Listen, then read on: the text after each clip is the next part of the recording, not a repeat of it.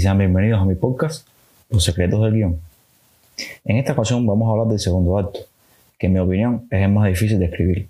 Para ello, vamos a basarnos en un ejemplo que creo que es casi perfecto, para que entiendan bien mi punto de vista. Y ese ejemplo es Logan, la última película de Wolverine del 2017, y que es la única película de superhéroes nominada a un Oscar al mejor guion. Entonces, sin más preámbulos, comenzamos.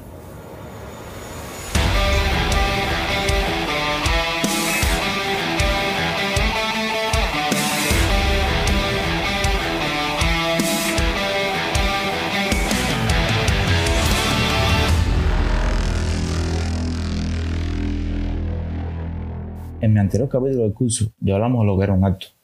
Es una unidad de tiempo que termina con una decisión irrevocable del protagonista y que contiene todos los elementos narrativos de una historia. Vamos a comenzar primero con cómo estructurarlo.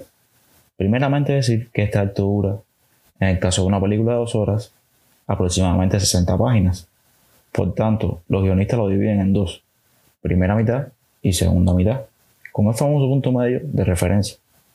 Muchos analistas dicen que la primera mitad va sobre lo bueno y divertido de la película, es decir, cuando las cosas comienzan a ir bien.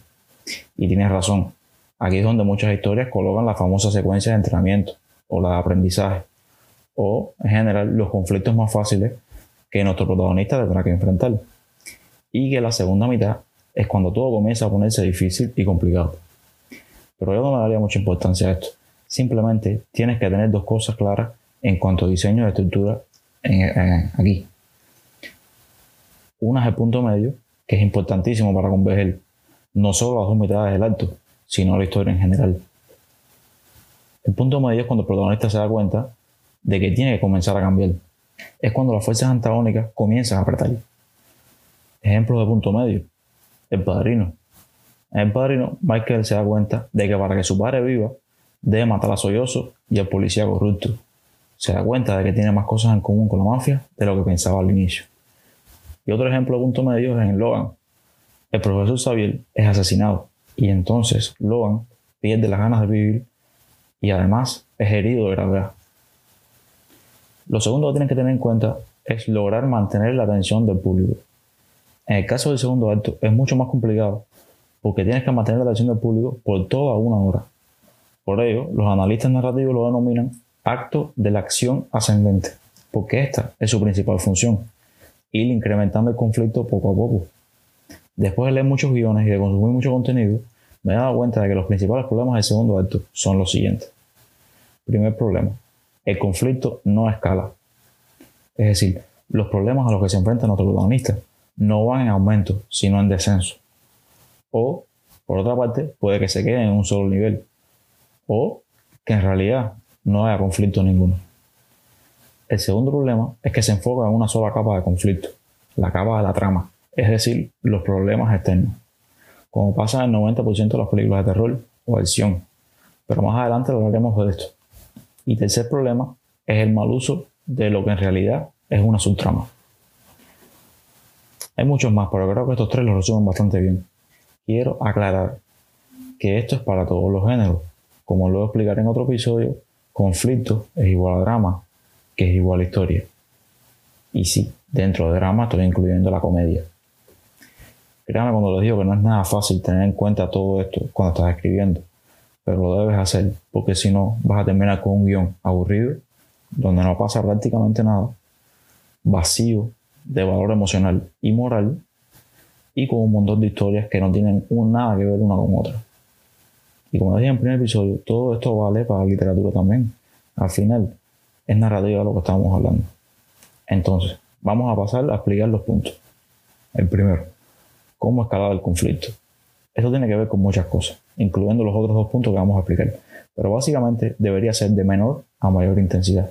Es decir, los problemas a los que se van a enfrentar en el segundo acto. Nuestros protagonistas deben ser estructurados de menor a mayor dificultad. Si hablamos de un guion de acción, por ejemplo, si empezamos el segundo acto con que nuestro héroe tiene que enfrentarse a un asesino, entonces debemos terminar el segundo acto con que nuestro héroe se enfrente a cinco asesinos y a dos policías corruptos. ¿Entienden lo que les quiero decir? Por ejemplo, en la segunda parte de la trilogía de Batman, en El Caballero Oscuro, Batman comienza enfrentándose con unos chinos en Hong Kong, pero todo es bastante fácil. Y termina teniendo que enfrentarse con el Joker, con toda su legión de mercenarios, y con Harvey Dent, que trata de matar al hijo del comisario Gordon. Y todo esto pasa en menos de 20 minutos. Esto que he explicado debería ser cosa de la historia entera, no solo del segundo acto. Pero como el primer acto tiene sus características particulares y el tercero también, entonces deberías enfocarte un poco, un poco, mucho más en escalar el conflicto en este acto. Bien, pasemos al segundo punto. ¿Cuáles son las capas del conflicto? En otro episodio vamos a entrar un poco más en materia sobre esto, pero básicamente son tres capas. Capa externa, trama, capa interna o psicología del personaje y capa del tema unificador. Vamos a usar a Logan como ejemplo para explicar estas tres capas. Capa externa de Logan. Un viejo Wolverine debe llevar a su hija Barraclón al Edén, un lugar donde estará salvo del malvado Donald Pierce, que quiere experimentar con ella. La capa sería todos los obstáculos que le impiden llegar a ese lugar. Capa interna de Logan. Se rehúsa a creer que esa es su hija y que la necesita para sentirse bien consigo mismo. Tema unificador. Logan cree que amar a alguien y que formar una familia solo le traerá desgracias y muerte. Debe lograr un balance de estas tres capas, no solo en el segundo acto, sino en toda la historia. Pero vamos a hablar de cómo hacerlo aquí. Aquí es cuando entra el famoso pacing o ritmo narrativo. El ritmo puede ser rápido o lento y funciona a nivel de escena, a nivel de acto y a nivel de estructura de la historia en general. Ejemplo, dos personajes hablando de sus sentimientos generalmente es usado un ritmo lento para que el público experimente esos mismos sentimientos que los personajes. O dos personajes peleando generalmente es usado en un ritmo rápido para que se genere tensión e interés en el espectador. Pero hay excepciones. Y esto lo hablaremos con más profundidad en otro episodio. Esto que hablamos fue, es a nivel de escena. A nivel de acto, a nivel general, deberías alternar entre secuencias de ritmo rápido y ritmo lento para generar todo tipo de emociones diferentes en el espectador. A la vez que dejas respirar a los personajes con el ritmo lento y que le das al público razones para empatizar con ellos y entenderlo. Por ejemplo, si estás escribiendo una historia de acción, podrías poner en el segundo acto 10 minutos de una secuencia de acción y tensión, seguido de 5 minutos de personajes hablando de cosas importantes para la emocionalidad de la historia. Luego, 15 minutos de acción y tensión. Y luego, 10 minutos de calma y de la historia de los personajes. Y así alternando entre capas de conflicto que explicamos. Esto, en mi opinión, es como debería ser. Pero por supuesto, nada es tan fácil. Vamos a ver cómo es que lo podemos complicar y hacerlo más interesante al usar las tres capas de conflicto al mismo tiempo. Para ello, vamos a analizar esta secuencia de Logan que creo que resume la grandeza de ese guion. Empezamos con una escena donde Logan, que estaba escapando de los malos con el profesor la niña, detiene su viaje para ayudar a la familia con sus caballos que iban a ser atropellados.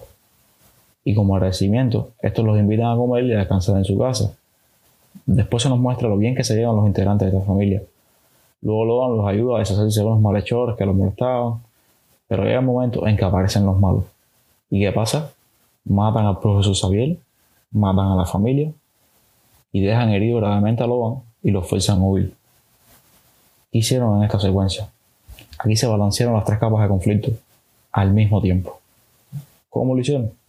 Bien, primeramente dijimos que el conflicto externo de Logan era llevar a la niña a un lugar seguro para escapar de los malos.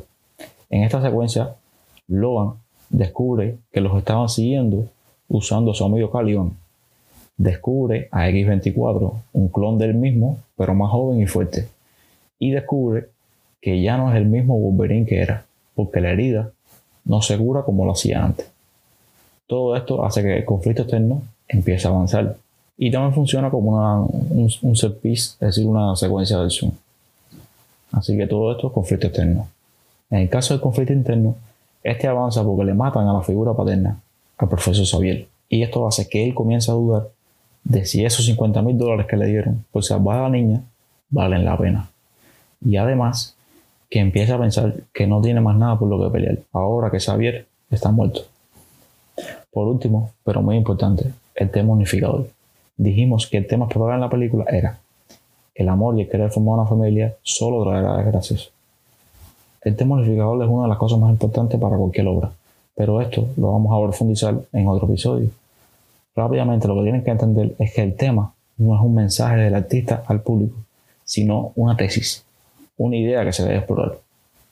Y que como toda tesis, debes exponer todos los puntos de vista habidos y por haber para llegar a una conclusión más completa al final de la obra. En el caso de Logan, la familia que ellos visitan es un punto clave del tema. ¿Pero por qué? Porque simboliza aquello que Logan teme. Mediante la familia, Logan ve que no es malo ni peligroso formar una familia y tener personas que te amen. Pero sucede lo que Logan tenía miedo. La familia termina muerta, termina asesinada, porque deciden aceptarlos en su casa y esto atrae a los malos. Esta secuencia refuerza la creencia de Logan de que amar y dejarse amar es peligroso. Pero como todo tema, debe tener una contraparte, que pruebe que Logan está equivocado. Y esto pasa cuando ellos llegan al Edén y él ve a todos esos niños que juntos, como una familia, derrotan a los malos al final, demostrando el mensaje que quiere expresar el guionista y director James Mangold, que el amor y la familia no traen desgracias, sino todo lo contrario, que en la unidad está la fuerza. Y esto pasa sin que tengamos a los personajes hablando como papagayos sobre el tema, como sucede en Batman contra Superman. Esto pasa gracias a la ley más importante de la escritura de guiones, show, don't tell, o muestra, no cuentes. En cuanto al tercer punto, voy a ser bastante rápido porque vamos a hablar de esto en otro episodio. ¿Cuál es el uso adecuado de la subtrama? Las subtramas no están por gusto ni por casualidad. Las subtramas tienen que estar balanceadas con las tres capas de conflicto que ya explicamos y tienen que ser cada una un punto de vista diferente del tema unificador. Un ejemplo en Logan es la subtrama de Caliban. Caliban es el amigo de Logan y el cuidador del profesor Xavier. A Caliban lo coge preso Pierce y lo obliga a usar sus poderes para encontrar a Logan.